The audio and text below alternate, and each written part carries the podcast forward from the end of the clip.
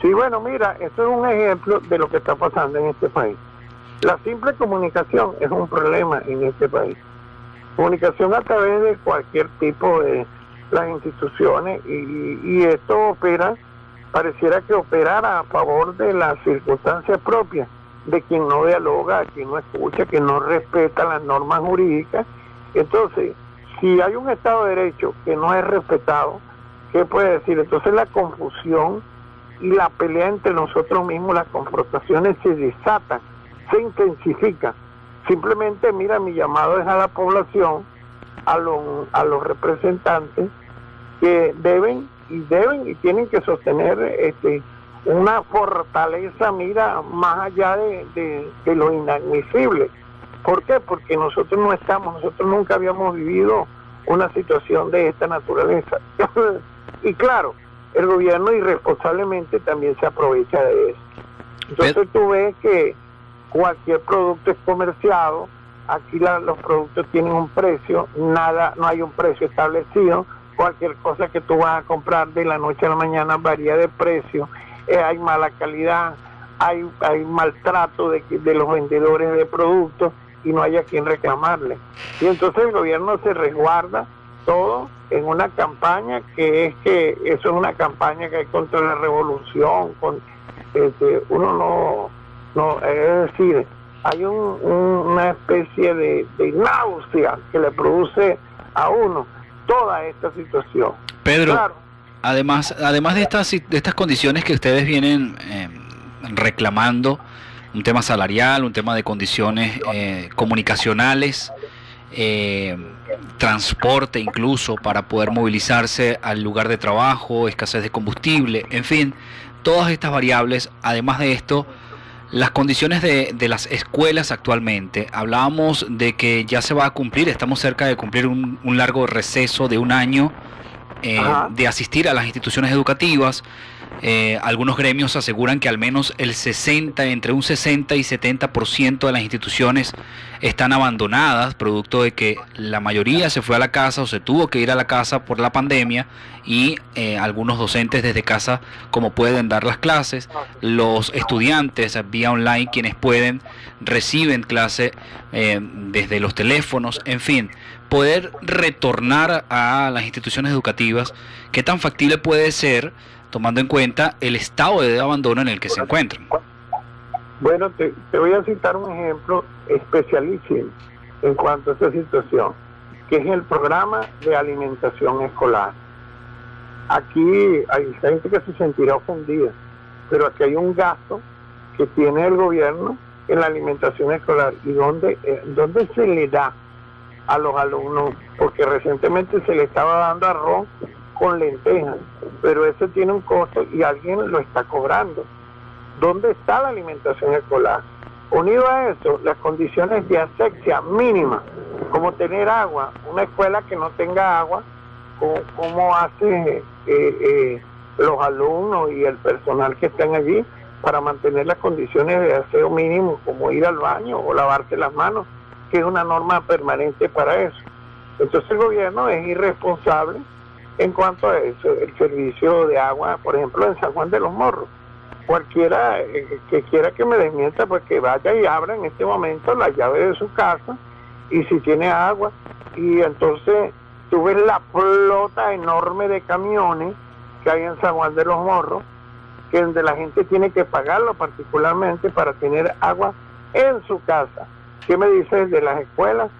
Es decir, las escuelas tienen la capacidad de almacenamiento propio, pues son escuelas diseñadas para cuando donde hay un flujo de agua permanente. Aquí no hay condiciones, en la mayoría de las escuelas no están preparadas para eso. Ahora, y, la otra cosa es que el transporte aquí, eh, es decir, con, con todo el respeto que se merecen, yo tengo familiares que son transportistas, eh, son abusadores. Pretenden que una camioneta donde en, términos de respeto a las condiciones biológicas deberían ir 14, 16 personas, más 50. Apilonada, bueno, cualquiera. Que, es decir, el, el, nivel de irresponsabilidad es, extremo, como lo es tanto a quien tiene el transporte como quien lo utiliza, en medio de su desesperación asume riesgo que va más allá. Eh, uno hasta ahora no, no se explica tal, tal situación. Y el problema del circulante en los bancos, entonces te dan eso, ya hoy subió el transporte otra vez, se abren otros transportes. Aquí no hay quien regule eso, ni regule precios, ni nada por el estilo. Aquí no hay control de nada, aquí no hay gobierno. Aquí hay una gente que, que cobra, administra y maneja cosas. Y entonces hay un problema también de desunión en la población, que no nos unimos, porque tenemos que unirnos en contra de todo lo que nos afecte, provenga de donde provenga. Pedro, Pedro el diálogo, el diálogo es necesario. Pedro, disculpa, eh, tomando en cuenta esto que estás comentando, ustedes como gremio tienen conocimiento eh, de algún plan que las autoridades tengan previsto activar.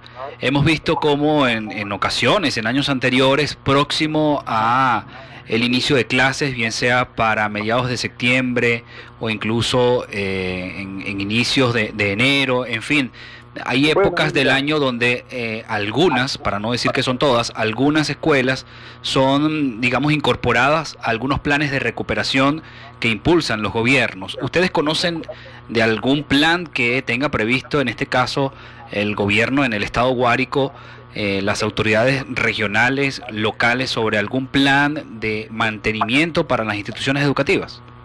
Mira, el problema es, y aquí hay una opinión centralizada.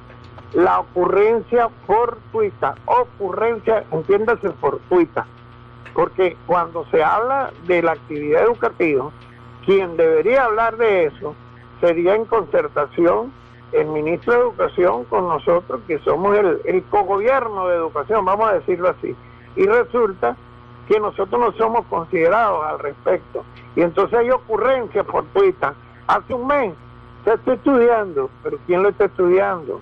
¿Dónde se reunieron? Se reunieron los directores del país, se reunió la universidad, las autoridades, eh, eh, eh, en este caso las escuelas de educación de Venezuela, los rectores, los decanos de educación para estudiar el problema de un punto científico y no como un problema de tipo político partidista oportuno para ver o demostrar a través de palabras quién tiene la razón. Entonces hay una irresponsabilidad absoluta del gobierno en cuanto a eso. Y cada estado que se, cada estado que se precie, y estoy hablando del hecho constitucional establecido en el artículo 102. Aquí no se trata de una demanda de un abogado, sino hay un deber que tiene el Estado. Y tiene el deber porque el artículo 7 lo obliga. La plenitud hermética de las leyes, las leyes se cumplen o se cumplen. No es que lo voy a cumplir a media, es decir, yo le pregunto al, ciudadano y al gobernador, ¿qué, alcance puede tener el gobernador del estado de Guárico en cuanto a eso? No tiene ningún pronunciamiento en cuanto a educación. Las escuelas, hay escuelas que dependen de, la administración del Estado y son una de las más abandonadas de Venezuela, entiéndose. El gobierno, estoy diciéndolo con claritud, yo no tengo miedo al, ¿qué, ¿qué nos van a hacer? Porque digamos la verdad, es decir, la mayor ente abandonado a nivel estatal son las escuelas estatales del estado Guárico y más que todo las escuelas rurales que no tienen alcance. Dime cómo hace una gente en Espino, en el municipio Juan José Rondón, como lo llaman ellos, que le cambiaron el nombre a la Mercedes Llano, cómo hace para tener acceso al Internet porque aquí en la avenida José Pérez Río, en la avenida Bolívar, hay falla de internet. ¿Cómo hace un alumno para tener alcance a la educación? ¿Cómo hace para tener alcance a internet? Entonces no sean irresponsables. Pedro, Pedro, eh, Pedro, em, ya bueno, ya eh, para finalizar, en unos minutos, en unos, unos minutos ya eh, para culminar. Eh, haces un balance, ¿ok? Eh, de esas diferentes perspectivas de la educación. Usted como Federación Nacional, es decir, no sé si existe algún documento, alguna conclusión, eh, algún análisis 2020, el año 2020, desde que inicia todo este proceso de la pandemia, y medir el impacto, el impacto que tiene en el estudiante, en el estudiante venezolano, eh, digamos, la carencia que has puesto sobre la mesa. Repito, estructural, tecnológico, eh, profesional. ¿Cuál es el impacto que tiene a nivel educativo o para la educación también? Mira, las consecuencias de estos eventos que están sucediendo son impredecibles. Esto va a tener un alto costo para la sociedad venezolana, porque eso va a tener un reflejo, una proyección.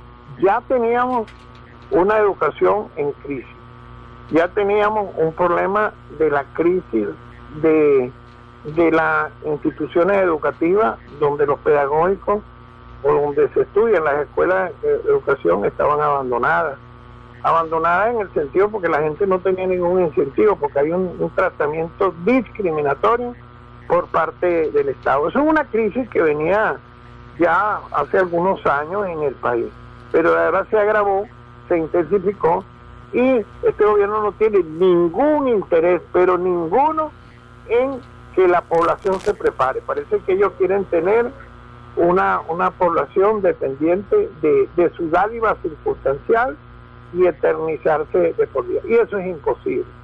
Ahora, ¿cuándo, ¿cuándo vamos a irrumpir contra eso la sociedad venezolana? Es decir, los docentes lo hemos demostrado. Aquí se habla, retomo el tema, una constante conspiración, que el imperialismo, y resulta que nosotros nunca hemos roto el diálogo, no nos hemos, no nos hemos, hemos tomado la pared bajita de asumir la confrontación por la vía política partidista. Pedro, disculpa, cuando, cuando te refieres, Pedro, Pedro, gravísimo. Pedro, dentro de 20 años es gravísimo para la sociedad venezolana. Y los únicos responsables serán esas personas. ¿Cuántos se van a salvar? No lo sé.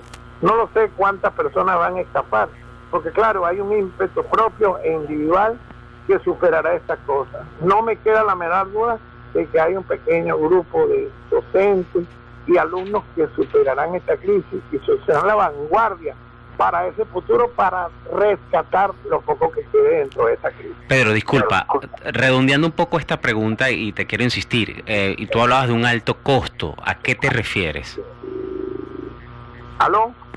Pedro, insistiendo en la pregunta, comentabas que eh, se va a tener un alto costo, ¿a qué se refiere? Para la sociedad venezolana, es decir, el retardo el atraso que tenemos, mientras otros países, a pesar de la pandemia, avanzan, nosotros nos estacionamos, nos estatificamos y retrocedemos en cuanto a nuestros avances. Nosotros teníamos, o, o, acompañado ¿no? con, los, con los defectos, que una tecnología de punta. Hoy estamos frente a una situación que, que te digo que es incertidumbre es decir, no hay la certeza que tú dices que va a, a una sociedad que dio como, como resultado a, personas como José Francisco Torrealba, a Jacinto Convit, a Fernández Morán, es una sociedad que hoy está bajo la incertidumbre, ¿entiendes? Donde está paralizada la sociedad, no avanza, retrocede.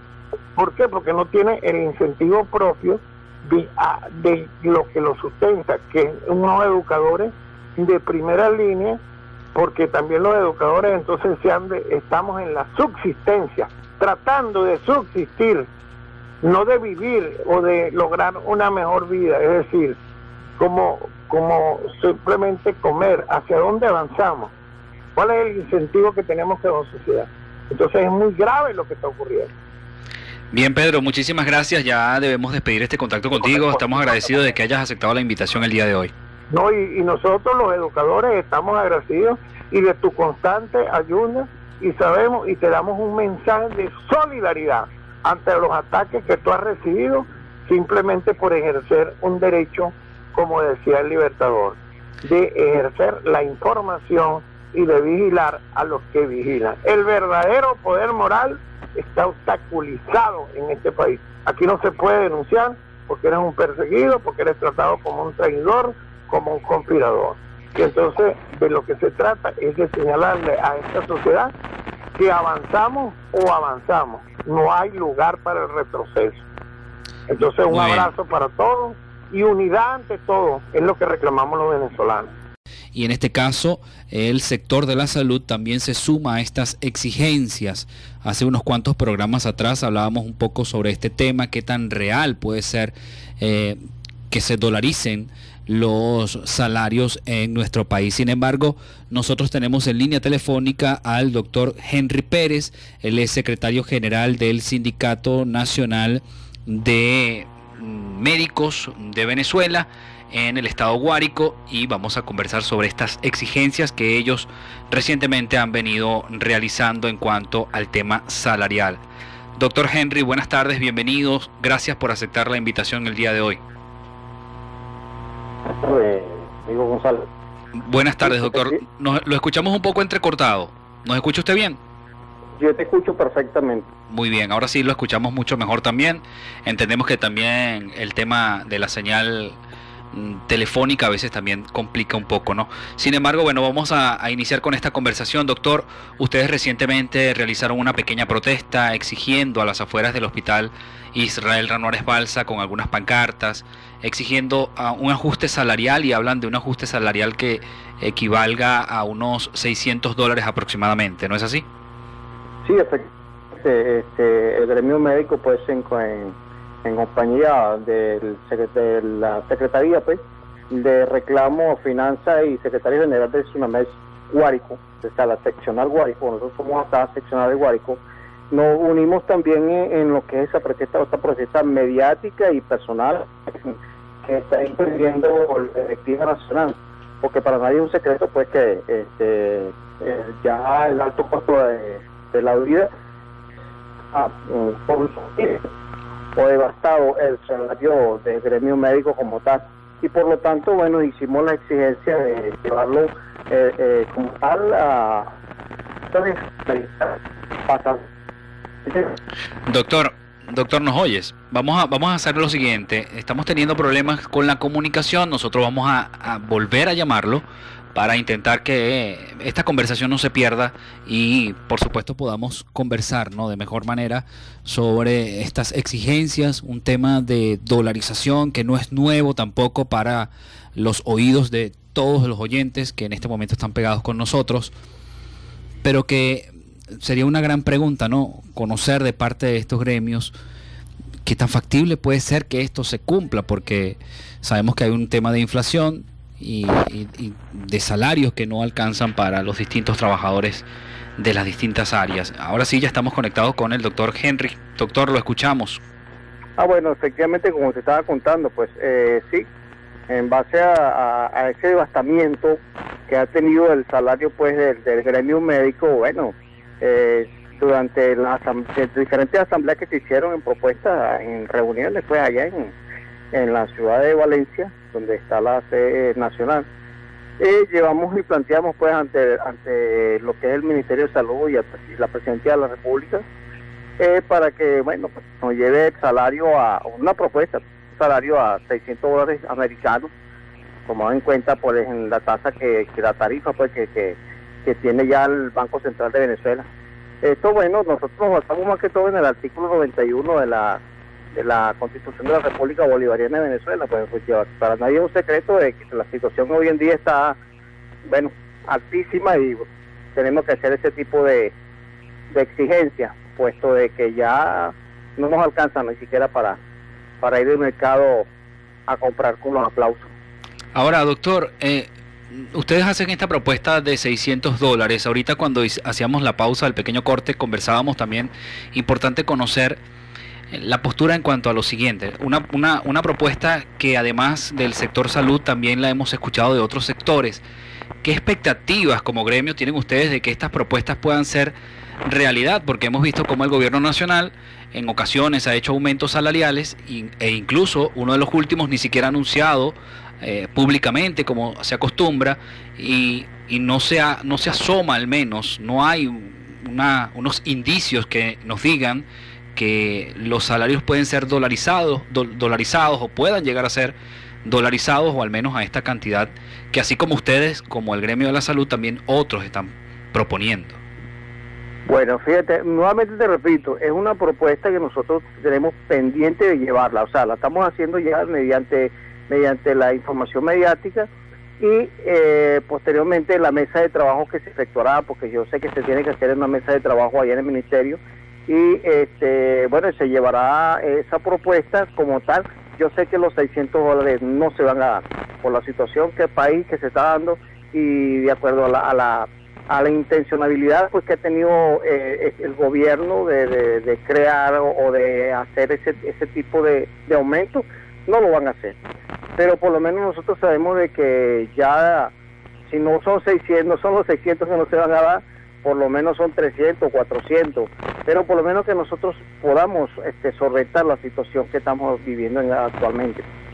Claro, doctor, eh, en relación a esa propuesta, ¿cómo llegan ustedes a determinar o cuál fue la fórmula, el instrumento, luego el debate, que tienen que ser 600 eh, dólares? Eh, esto tomando consideración si revisamos América Latina, por ejemplo, entre los mejores países pagan un sueldo mínimo de 400 dólares de sueldo mínimo y sueldo profesional de, de, la medicina por lo menos son dos mil dólares, o sea, dos mil, cuatro mil dólares. Eh, y ustedes, eh, como usted lo está comentando en este momento, bueno, por lo menos aspiran que aunque sea llegue a 400, es decir, eh, y más cuando los bienes y servicios ya están estandarizados a precio internacional. Exacto, ya nosotros hemos visto todas esas situaciones y de acuerdo a la canasta básica que se, se está llevando, pues hoy en día acá en Venezuela yo creo que pasa más de, pasa de los 120 dólares al mes, más pasa de los 120 dólares al mes. Entonces imagínate tú, nosotros para poder subsistir, porque sabemos, sabemos y reconocemos de que tampoco la situación está fácil para Venezuela hoy, tampoco la situación está fácil para Venezuela, pero también tenemos que tomar en cuenta de que tenemos que subsistir nosotros para poder para poder cumplirle también a la nación, pues nosotros tenemos un juramento hipocrático, pero lamentablemente este, la situación nos está embargando de tal manera que, concha, le tenemos que hacerle este, este tipo de, requerimientos al gobierno nacional. Doctor Henry Pérez, eh, también usted nos hablaba, o, en la denuncia que ustedes han venido realizando, también habla en cuanto al tema de los insumos, otra situación que también eh, tiene que tiene de mucho conocimiento para para la población de San Juan de los Morros en particular que nos escucha y por supuesto todos los venezolanos, ustedes están reclamando incluso el, el, uso de, uniformes, ¿no? Además de insumos, incluso de uniformes, hay, hay docentes que hoy en día no cuentan con ello y todo se suma a las dificultades económicas, al bolsillo, ¿no? El bolsillo de, de, cualquier venezolano, si no tiene un, un, buen ingreso, es, es muy difícil poder costear ciertas cosas como esta, además de los alimentos que requieres para el hogar, de los servicios básicos que debes cancelar en tu hogar, también hay otros compromisos, incluyendo además los uniformes para ir a trabajar. Ustedes también hacen una exigencia. ¿De qué trata esta dinámica? Fíjate bien, ahí me están haciendo dos preguntas en una. Ok, dos preguntas en una, porque primero, fíjate, vamos a, la parte de lo que es eh, los insumos okay, medicamentos, insumos para poder tratar, para que el médico pueda trabajar y desempeñarse mejor. Recuerda que eh, en esta parte el, el artículo 83, 84 y 85 nos habla precisamente de lo que es la salud, el derecho que tiene la, la población de recibir una buena salud, de lo que el gobierno nacional está obligado a crear los dispositivos para, en este caso los hospitales y tal, para, eh, eh, para, para atender pues, a la población y lo otro es el otro artículo que nos dice que tiene que tener la preparación, porque tiene que haber una preparación, en este caso de los médicos, el personal de salud, y dotarlos de, de, su, de sus diferentes equipos para que ellos puedan trabajar. A todas estas, mm, la LOXIMAT en el artículo en el artículo 53 también nos habla de que todo el empleador tiene que facilitar o proveer al, em, al empleado todos los equipos necesarios para que haya una mejor ergonomía y eh, pues, pueda trabajar, o sea, se pueda desempeñar de una manera más, más estable, ¿ok? Y no, puede, no, no tenga ese, ese problema. Ahora bien, nosotros hemos visto que para nadie es un secreto, como lo he visto, lo repito, a nivel nacional los insumos han faltado mucho. Claro está de que tenemos la situación de que de que hay un bloqueo o de que no hay un bloqueo y entonces seguir caemos en esa situación. Pero quien se ve afectado en este caso es la población. Entonces vemos nosotros que no solamente en la parte mm, del Guárico es a nivel nacional que hemos visto también de que claro están faltando ciertos equipos como glucómetros, como eh, los tensiómetros y y los lo que son eh, equipos para trabajar, lo que es guantes, lo que es medicamentos como tal de emergencia, todo ese tipo de insumos muchas veces le ha faltado a la población. Entonces, claro, tenemos que ver de que hay que hacer, tienen que hacer su una, digamos, una buena una buena administración con relación a, esos insumos para que puedan llegar a, a, su destino final. Pues. Perfecto, doctor. Ya para cerrar en unos dos minutos, ¿cómo, digamos, dentro de esta exigencia salarial, cómo está siendo el profesional de la medicina para cubrir sus necesidades esenciales?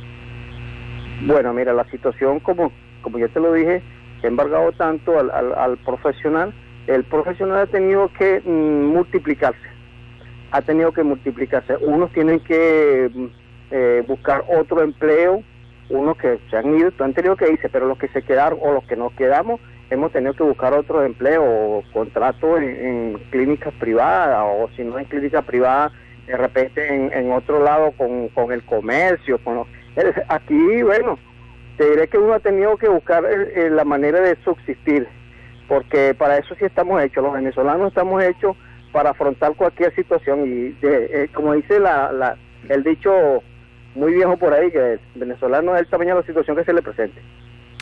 Escuchaban amigos a Henry Pérez, médico y además secretario general del Sindicato Nacional de Médicos de Venezuela.